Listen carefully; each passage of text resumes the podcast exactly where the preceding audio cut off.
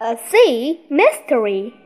It's the last day of the holiday, said Kipper. I've seen something I want to buy before we go home. Kipper took Biff and Chip to an old shop. Inside it looked dark and dusty. In the window was a model of a fishing boat. I want to buy that boat, said Kipper. The shop was full of things for boats. An old man sat in the corner. Excuse me, said Chip.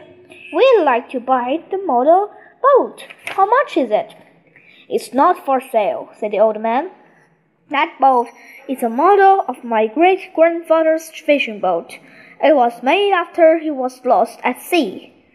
What happened to him? asked Biff. No one knows, said the old man. One day he went to the sea in his boat and he never came back. The old man began to cough. Now go away. I want to shut the shop, he said. Kipper was upset. He wasn't a very nice man, he said. Never mind, Kipper, said Mom. I'll buy you an ice lolly to cheer you up. The children sat on the sea wall, eating their ice lollies. Suddenly they heard a call. It was the old man. He was holding a little model rowing a boat. What do you want? asked Biff nervously. I'm sorry I was rude, said the old man. I've bought you a present. He gave Kipper that little boat. The little boat was made of wood. It looked very real. It even had a little pair of oars. Oh, thank you, said Kipper.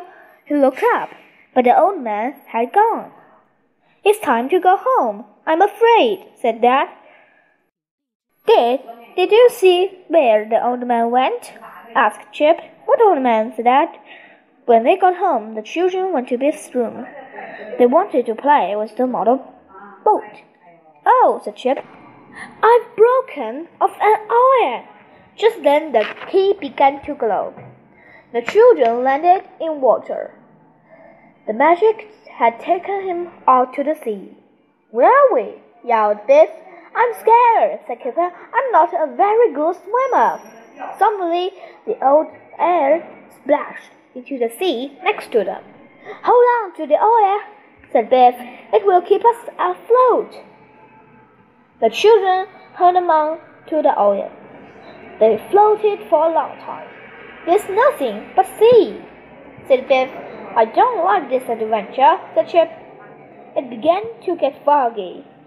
Then they saw a strange ship through the fog. It was getting bigger and bigger. Now I'm scared, said Biff. A sailing boat came out of the fog. Over here, shouted Chip. Help, yelled Kipper. I can't see anyone, said Biff.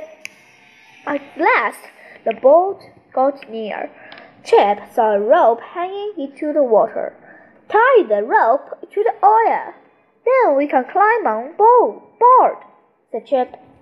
They climbed up onto the boat. Phew, said Kipper. That was scary.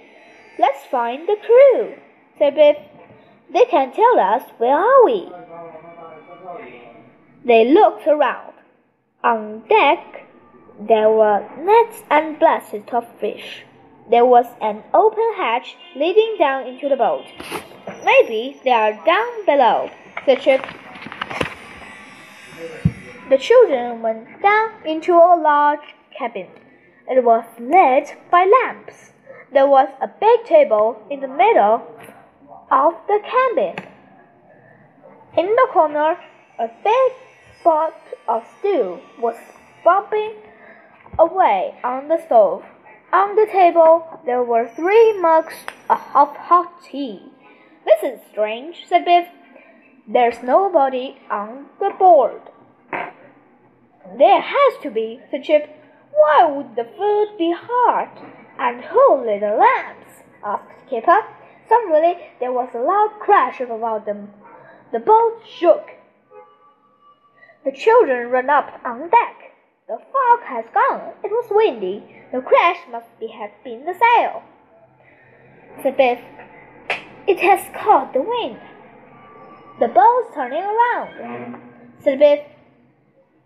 The boat started to move quickly. I'll try to steer it, said Biff. Good, said Chip. I'll tie down the sail. Kipper, go to the front and look out. Look out! shouted Kipper. Rocks! Hold on! shouted Biff. She turned the wheel hard. Chip fell over, but the boat missed the rocks.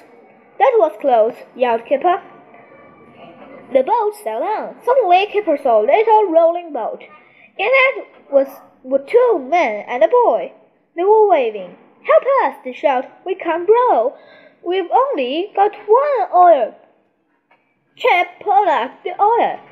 He threw it into the man. They caught the oar. Then the man rowed the, to the boat and climbed on. Who are you? said asked Biff. I'm Captain Talbot. This is Flounder, and the boy is called Shrimp, said the captain. This is our boat, the Buns Buns. What happened to you? asked Kipper. We were about to teach, said Flounder. Shrimp was pulling up the last net when I when we struck a rock and he fell in. We got into the boat and to help him, said the captain, but we only have one oar. We couldn't row back. Where did you find our oar? asked Shrimp. It's a mystery, said the captain. We always keep the oars in the rolling boat. Chip thought about the model. It's a mystery, he said. Suddenly, the magic key began to glow. The magic took them back to Biff's room. Oh no, said Kipper. We fed the yeah. They looked at the model boat. It has both its oars. It's a mystery, said Chip.